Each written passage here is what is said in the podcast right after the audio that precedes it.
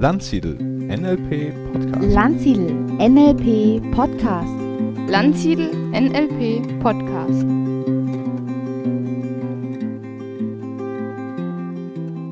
Herzlich willkommen, liebe Hörerinnen und Hörer, zum Landsiedel NLP Podcast. Du kennst doch sicher Menschen, die das eine sagen, aber etwas anderes tun. Der Partner, Freund, Chef oder Vorgesetzter sind da oft ein klassisches Beispiel. Man hört dann Sprüche wie, hey, sieh das doch positiv, daraus kannst du doch sicher etwas lernen. Oder du brauchst unbedingt Ziele, damit du etwas erreichst, damit du das Wichtige nicht aus den Augen verlierst. Doch der gleiche Mensch läuft dann in aller Regel täglich an dir vorbei, wo du am liebsten ihm das raten würdest, was er dir geraten hat. Ich denke, das kennt jeder von uns. Problematisch wird's, wenn derjenige davon überzeugt ist, dass er das nicht für sich braucht und alles super ist, wie es ist.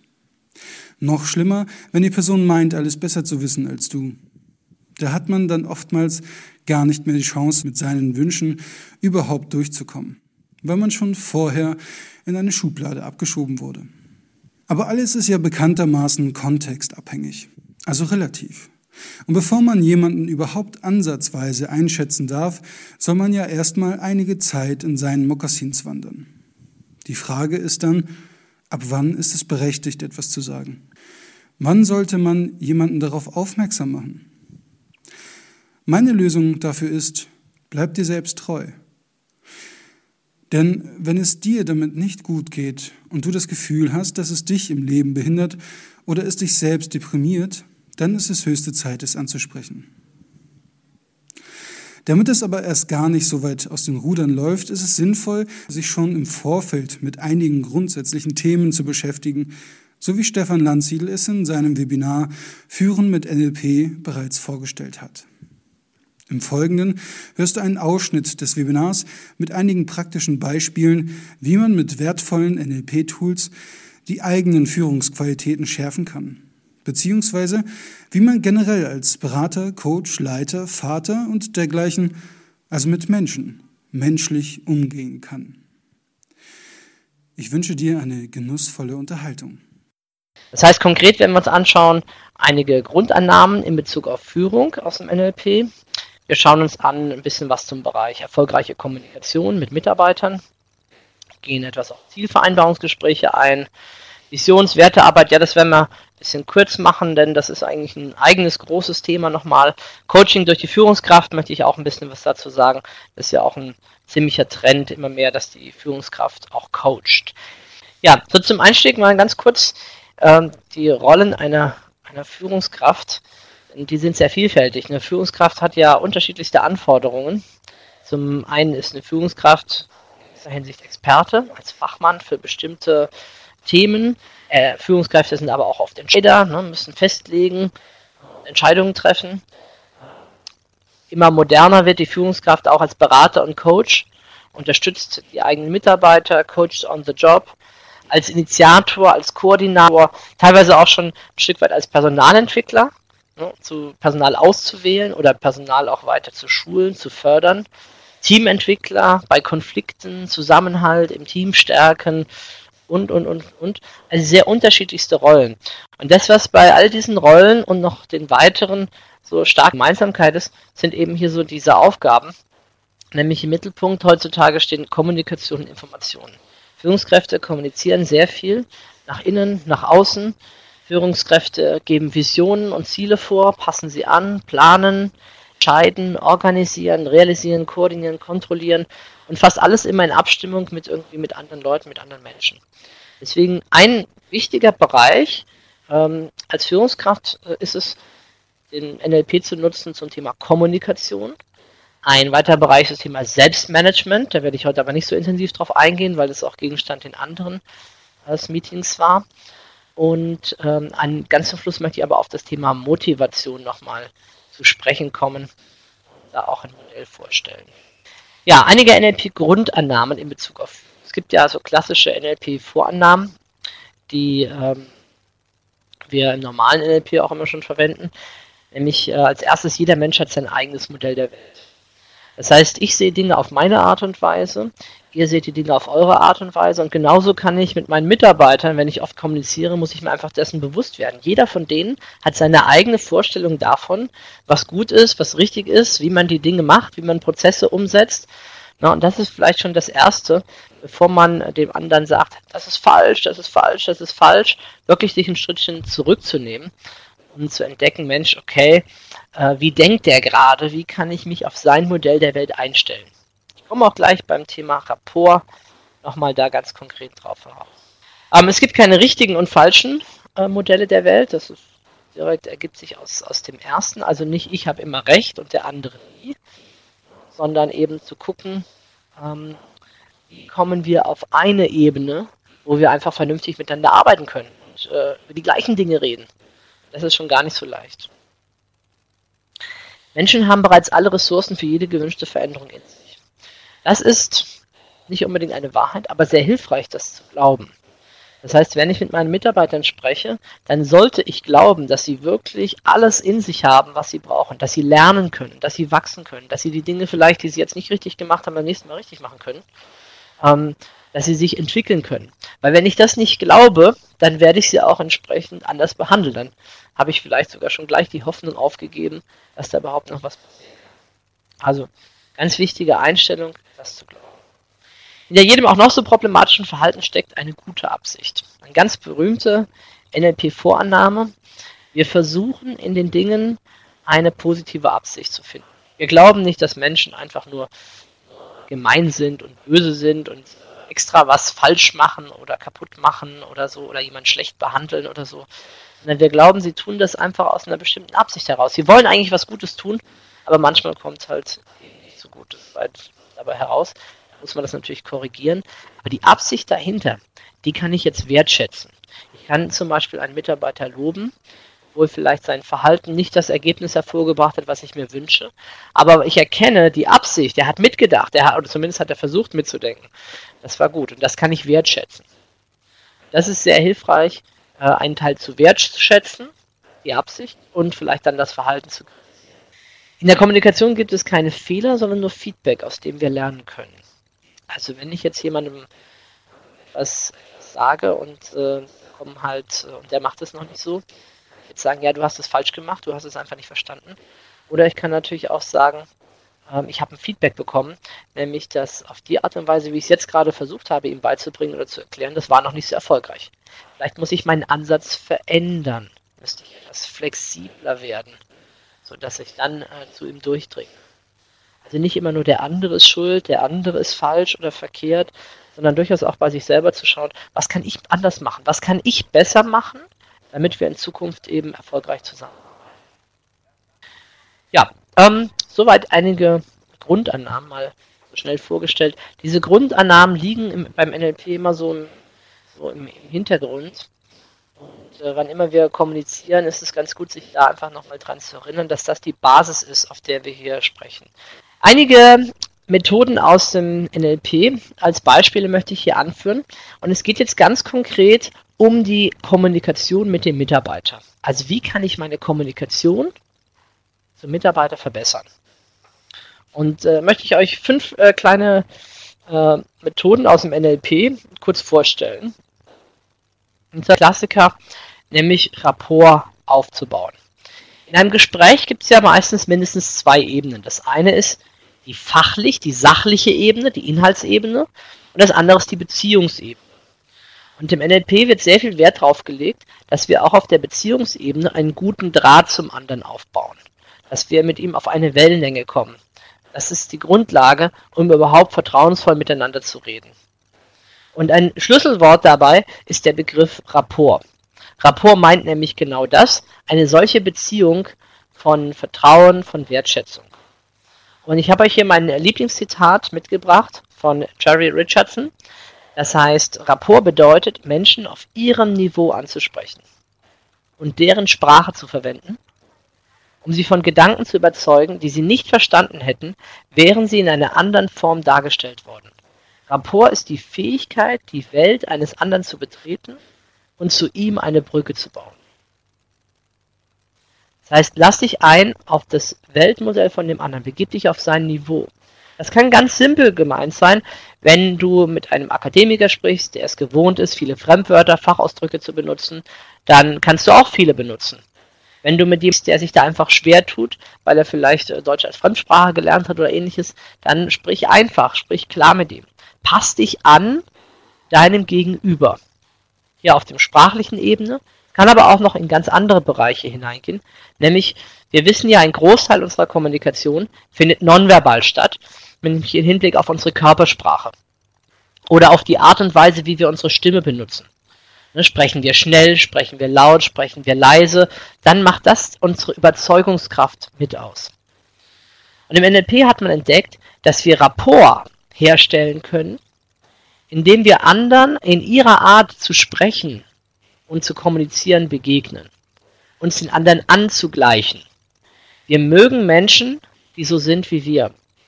wenn wir uns auf die Körpersprache von jemand anderen angleichen, wir nennen das im NLP spiegeln, dann können wir dadurch äh, Vertrauen aufbauen. Es wirkt sehr stark unbewusst. Der andere kriegt das in der Regel gar nicht mit, er achtet gar nicht auf die Körpersprache. Aber irgendwie hat er das Gefühl, der ist so wie ich. Dem kann ich vertrauen. Und das ist eine sehr wichtige Voraussetzung, um im Gespräch auch über heikle Themen zu reden. Das heißt, wenn mit Menschen miteinander in Kontakt treten, miteinander kommunizieren, gibt es sowohl verbale als auch nonverbale Aspekte in unserer Kommunikation. Also verbale, das, was ich sage, und nonverbal die Art und Weise, wie ich sage. Okay, gehe ich weiter. Zweiter Aspekt, den möchte ich hier heute nur kurz streifen. Im NLP haben wir die Idee, dass Menschen sehr unterschiedlich sind. Das heißt, wenn du einen Mitarbeiter hast oder auch einen Kollegen, der ähm, zum Beispiel sehr stark visuell ist, dann kannst du anders mit dem umgehen, wie jemand, der sehr stark auditiv ist. Also visuelle Menschen, visuelle Menschen denken sehr viel in Bildern sprechen oft sehr schnell. Für sie ist äußere Attraktivität sehr wichtig, also dass jemand korrekt gekleidet ist zum Beispiel. Sie nehmen ihre Umgebung primär visuell wahr.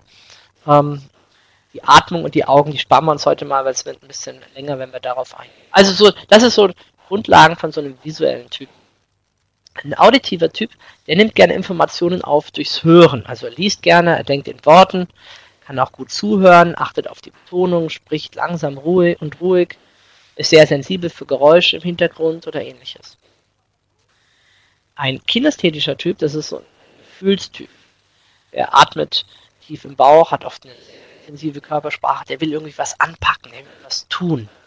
Er lebt vor allen Dingen in seinen Gefühlen. Der Begrüßung hat er oft einen festen Händedruck oder eine Umarmung. Er spricht eher langsamer, tieferen Stimme. Okay, das mal nur so als Anregung. Sich auf den Mitarbeiter einzustellen, kann auch bedeuten, sich auf den Typ, zum Beispiel auf den Lerntyp einzustellen. Wie braucht er Informationen? Muss ich sie ihm schriftlich geben? Reicht es, wenn ich ihm das sage? Muss ich es mit ihm zusammen irgendwie anfangen und anpacken, damit das was wird, dass er wirklich ein Gefühl für die Sache hat? Also das hier als kleiner Hinweis beim Kontext Kommunikation, beim Führen auf die verschiedenen äh, Sinnestypen achten. Ein zweites Beispiel hierzu sind die sogenannten Metaprogramme im NLP. Metaprogramme sind Filter, wie wir äh, Informationen aus unserer Umgebung aufnehmen, nach welchen Kriterien und wie wir selber motiviert werden. Eine ganz spannende Geschichte. Ich habe euch hier mal einen Überblick von einigen Programmen mitgebracht. Ein, zwei möchte ich euch gleich ein bisschen genauer vorstellen, damit einfach mal klar wird, was kann ich damit machen mit so einem Metaprogramm. Ne? Na, ihr seht hier schon mal, da gibt es zum Beispiel Gleichheit, Unterschiede, Überblick, Detail, internal, external, hinzu, weg von. Ne? Also, ich gehe mal auf zwei etwas genauer ein. Ne, ich habe beispielsweise eine Teilnehmerin äh, bei mir im Seminar gehabt, die hat ihre Masterarbeit darüber geschrieben, die Metaprogramme in einem Callcenter und hat geschaut, Callcenter, ne, nach außen telefonieren zum Kunden, die haben oft eine sehr hohe Fluktuation, weil das für viele Menschen einfach frustrierend ist, äh, weil sie es auch nicht wirklich können, ständig Nein sich abzuholen vom Kunden. Ne? Ist ja doch nicht so, dass man jeden anruft und jeder sagt gleich, ja, will ich kaufen.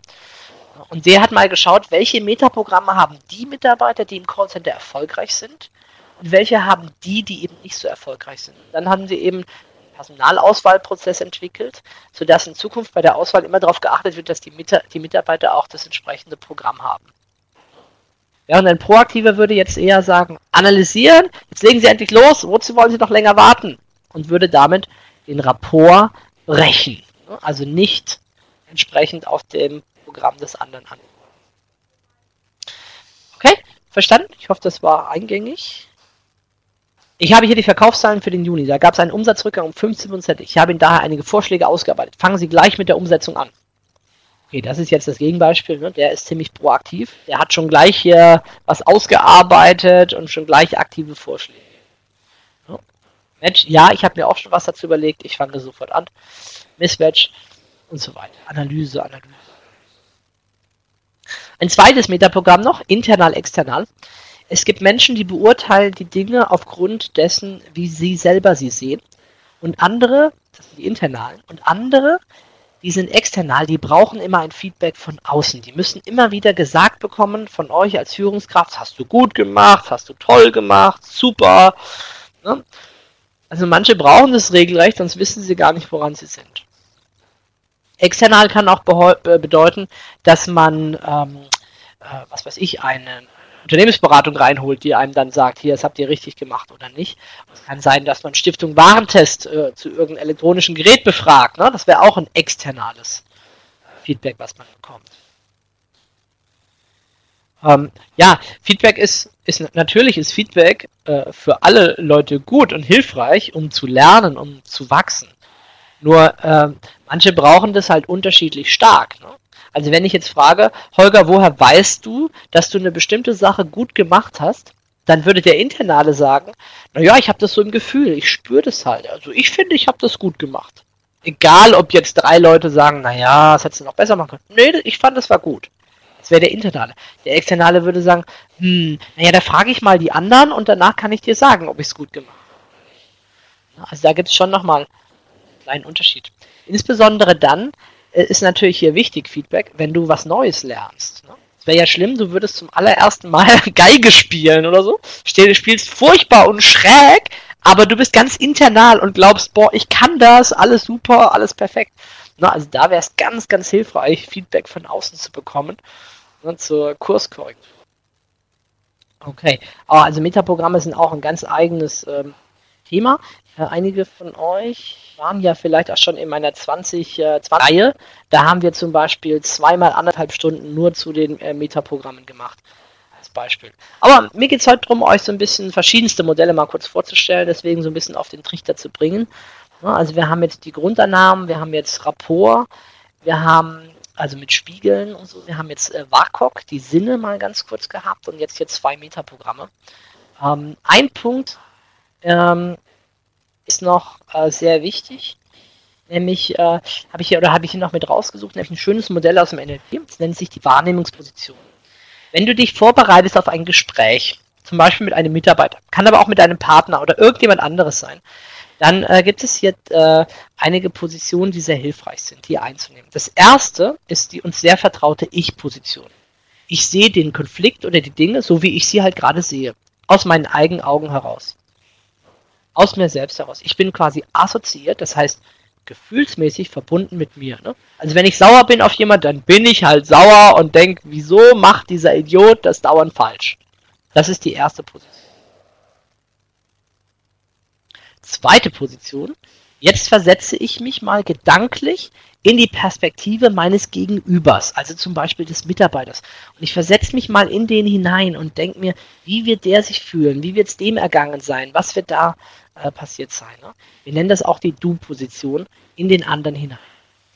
Ähm, diese Fähigkeit, das ist was, was ich lernen muss, aber das alle haben wir schon gelernt als Kinder. Wir haben doch Rollenspiele gemacht, oder? Also ich zumindest. Cowboy und Indianer und, äh, ne, und Barbie und Kent oder was auch immer, je nachdem wie alt du bist, hast du schon mal dich in andere Leute hineinversetzt und versucht zu spüren und zu fühlen, wie die sich fühlen.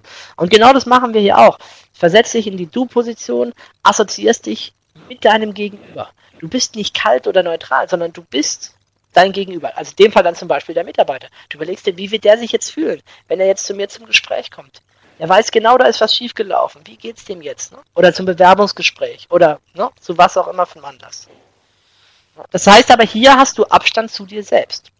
Also wenn jemand in zweiter Position ist und mir sagt, ähm, ja, ich, also ich als Mitarbeiter, ich mache alles falsch, der Chef ist so toll, der hat es mir so super erklärt, aber ich bin einfach nicht intelligent genug, dann weiß ich, jemand hat diesen Sprung nicht gemacht in die zweite Position. Also wirklich in den anderen hinein. Und dann gibt es noch eine dritte Position, das ist der neutrale Beobachter. Wenn du dir von außen jetzt mal diesen Konflikt oder dieses Gespräch oder dieses Thema anschaust, was denkst du dann darüber? Wie eine Art Verhaltensforscher. Der hat wirklich Abstand zu der Sache immer. Manchmal sage ich auch, stell dir vor, da kommt ein Marsmensch auf die Erde. Was denkt der jetzt über diese beiden Menschen, die da gerade den Konflikt haben? Also das ist ein sehr hilfreicher Ansatz, wenn du ein schwieriges Gespräch vor dir hast, Problem- oder Krisengespräch, dich mal in die Position des anderen hineinzuversetzen und dann aber auch mal in die neutrale Position. Wirklich mal rauszugehen und das von außen zu schauen. Ja, und wenn wir das als Coaching-Modell machen, dann gibt es auch noch eine weitere Position, die Metaposition. Das ist die Position, wo ich mir überlege, wie gut ist es mir gelungen, mich wirklich in Position 2 hineinzuversetzen. Wie gut konnte ich mich hier einfinden? Oder wie gut konnte ich mich in 3 einfinden? Eins ist meistens nicht das Problem, das kriegen die meisten Menschen sehr gut hin. Das ist nämlich ganz leicht äh, bei sich selber zu bleiben. Zielvereinbarungsgespräche führen. Eine wichtige Aufgabe, denke ich, für Führungskräfte ist, die Mitarbeiter auf eine Linie zu bringen, auch was Vision und Ziele angeht. Und ein paar Hinweise zum Thema Zielvereinbarungsgespräche. Man sollte sich die Frage stellen, möchte ich Ziele vorgeben also ich diktiere dem Mitarbeiter, was er zu tun hat, oder möchte ich wirklich Ziele vereinbaren? Ganz oft habe ich das Gefühl, wird davon geredet, ähm, wir machen jetzt Zielvereinbarung, aber tatsächlich werden nur Ziele weitergereicht und nicht mit dem Mitarbeiter tatsächlich darüber diskutiert, ob das seine Ziele sind oder nicht. Ähm, gibt es zum Präzisionsmodell Literatur? Äh, ja, es gibt Literatur, aber die ist äh, nicht so leicht äh, äh, zu lesen. Ne? Also die Magie der Sprache, ähm, Metasprache und Psychotherapie zum Beispiel ist eins von Bentler und Grinder, ist echt nicht leicht zu lesen. Also bei dem Metamodell empfiehlt es sich, ähm, ja, was empfiehlt sich eigentlich, das wirklich mal äh, in Anwendung oder im Seminar zu lernen, zu tun. Aber wer ganz hart ist, ähm, die Struktur der Magie, Band 1 von Bentler und Grinder, ist da eine Empfehlung. Sehr wichtig. Ziele sind wichtig. Ziele verändern unsere Wahrnehmung. Ziele haben eine starke Anziehungskraft. Sie wirken auch unbewusst. Sie fördern die Kreativität. Erst wenn ich ein Ziel habe, kann ich wirklich mich beflügeln und wirklich alles zeigen, was ich auch kann. Ziele sollten positiv formuliert sein. Nicht sagen, was man nicht will. Keine Vergleiche enthalten. Ich möchte gerne mehr Geld verdienen. Ja, mehr als was? Viel mehr. Ne? Präzise und genau sein stattdessen konkret und genau. Ziele sollten die richtige Größe haben. Nicht völlig überfordernd, viel zu groß für den Mitarbeiter. Auch nicht so pupsig klein, sondern sollten eine gute Größe haben. Und Ziele sollten aus eigener Kraft erreicht werden. Ziele sollten ökologisch verträglich sein. Das heißt, P bedeutet Ökologie-Check, zu gucken, was wären die Konsequenzen, wenn ich mein Ziel erreiche. Positiv wie negativ. Ähm, was macht man mit Menschen, die gar keine Ziele mehr haben? Ähm, tja, gute Frage, sind wir mitten im Coaching. Ähm, zu gucken, ob man nicht doch welche finden kann, doch nicht welche wecken kann. Ne? Ich meine, jetzt im Mitarbeiterkontext ist das dann ja so oft Dienst nach Vorschrift oder sich selbst aufgegeben. Äh, das ist wirklich sehr, sehr schade, ähm, weil ohne, ohne Ziele, ohne Motivation, ohne Antrieb wird es ganz, ganz schwierig, wirklich eine herausragende oder eine sehr gute Arbeit zu leisten. Also gucken, ob man nicht was anderes findet, was diese Menschen wirklich inspiriert, motiviert. Was ich oft gerne mit den Leuten mache, ist so ein Zielworkshop, dass ich sage, Mensch, schreib doch einfach mal alle deine Ziele auf. Wovon träumst du? Was sind deine Träume? Was sind deine Wünsche? Und die meisten Menschen, wenn man ihnen Zeit gibt, kommen dann schon langsam auf ihre Träume. Und dann werden diese Träume langsam runtergebrochen in Ziele. Zu sagen, okay, du möchtest gerne diese Weltreise machen, die einfach 10.000 Euro kostet, du hast das nicht okay, fange mal klein an. Wie kannst du die ersten 1000 Euro sparen und so. Ne? Den Mitarbeiter fördern, aber ihn auch fordern, ihn auch rannehmen. Ne? Genau das bringt ihn voran. Freiräume eröffnen, also Möglichkeiten überhaupt schaffen, dass man da ankommen kann. Wir haben immer wieder gezeigt, die Beziehung zum direkten Vorgesetzten ist die Achillesferse der Arbeitszufriedenheit. Der wichtigste Faktor, dass wir zufrieden sind mit unserer Arbeit, ist die Beziehung zum Vorgesetzten. Das ist krass, aber es kommt immer wieder in Studien raus. Klar, du sagst jetzt Gehalt und so. Natürlich, natürlich. Also Level im Gehalt sollte stimmen. Aber nur davon, dass jemand ein gutes Gehalt hat, hat er keine hohe Arbeitszufriedenheit. Das heißt, sobald die Leute ein einigermaßen angemessenes Gehalt haben, dann kann man es über Gehaltserhöhung nicht mehr weiter steigern. Ist jetzt völlig klar, dass wenn jemand am Existenzminimum gräbt, dass man das erstmal beheben muss. Aber darüber hinaus ist der wichtigste Faktor die Beziehung zum Vorgesetzten. Ja, ähm, sich austauschen. Was an meinem Verhalten zieht andere vielleicht runter? Ne? Vielleicht auch sich selbstkritisch mal betrachten. Wie gehe ich mit anderen um? Tue ich vielleicht Dinge, die andere verletzen oder runterziehen? Gehe auf die Bedürfnisse des äh, Mitarbeiters ein. Ne? Lache viel. Ja, okay, das überspringe ich mal. Arbeit ist ein persönlichkeitsbildendes Lebensprojekt. Wir verbringen so viel Zeit unseres Lebens äh, mit der Arbeit, sollten wir doch auch gucken, dass wir uns persönlich weiterentwickeln. Das trifft zum einen auf euch direkt zu. Schaut, dass ihr Möglichkeiten bekommt, in eurem Unternehmen zu wachsen und euch weiterzuentwickeln. Zum anderen darauf mit den Menschen, mit denen ihr zusammenarbeitet, gerade als Führungskraft. Wie kannst du andere nicht nur in fachlicher Hinsicht, sondern auch in ihrer Persönlichkeit weiterbringen? Ich bin sicher, das wird eine Anforderung sein an Führungskräfte in der Zukunft, dass sie genau das auch tun. Denn gerade diese weichen Faktoren werden immer wichtiger bei den Mitarbeitern. Begeisterungsfähigkeit, Persönlichkeit. Es gibt ein massives Unterforderungsproblem. Die meisten Mitarbeiter fühlen sich unterfordert. Umfragen haben das ganz deutlich gezeigt. Deswegen herausfordernde Aufgabe geben und den Mitarbeitern die richtigen Aufgaben geben. Zu schauen, was passt zu dem seinen Neigungen und Fähigkeiten, damit nicht zu viele äh, Fähigkeiten ungenutzt bleiben. Ja, und was ich bei mir immer wieder feststelle, man kann gar nicht die Mitarbeiter oft genug informieren und also jetzt nicht stundenlange Meetings oder so, aber Informationsweitergabe, Informationsfluss. Sehr wichtig. Und ich merke, je offener ich werde und mit den Mitarbeitern rede, umso mehr haben die Gelegenheit, sich mit einzubringen in die Problemlösung. Ja, soviel zum Thema Führen mit NLP. Ich hoffe, es war etwas für dich mit dabei, das du gleich in die Praxis umsetzen möchtest. Und wenn du das ganze Webinar erleben willst, dann schau doch einfach mal auf www.landsiedel.com slash nlp-online. Da findest du auch noch einige weitere Webinare zu unterschiedlichsten Themen. Und nun für alle NLP-Begeisterten und solche, die es werden wollen. Ein kleiner Tipp am Rande. In der Landsiedel Online-Buchhandlung findest du alles, was es zum Thema NLP momentan auf dem Markt gibt von Audio- und Videomedien bis zu einer riesigen Auswahl an Büchern sowie speziellen Lernmittel. Kurze Beschreibungen der Buchinhalte sowie ein Auszug aus dem Buch geben dir einen guten Einblick in den Aufbau und Inhalt des jeweiligen Buches. Im Schnitt lesen die Menschen in Deutschland zwei Bücher pro Jahr. Wie ist es bei dir? Erweitere dein Wissen auf deinen einzigartigen Themengebiet. Wir bieten dir dazu folgende Rubriken in und um NLP an. Erfolgsstrategien wie EKS, Körpersprache, Verkauf, Gesundheit, Therapie, Hypnose, Partnerschaft, Flirten, EMDR, Kinder sowie Übungsbücher, Trainingsbücher und zu guter Letzt über Finanzen. Unsere Buchhandlung findest du im Netz unter www nlp-buchhandlung.de. Bis dorthin vielen Dank fürs Zuhören. Ich wünsche dir noch eine schöne Woche und empfehle uns bitte weiter.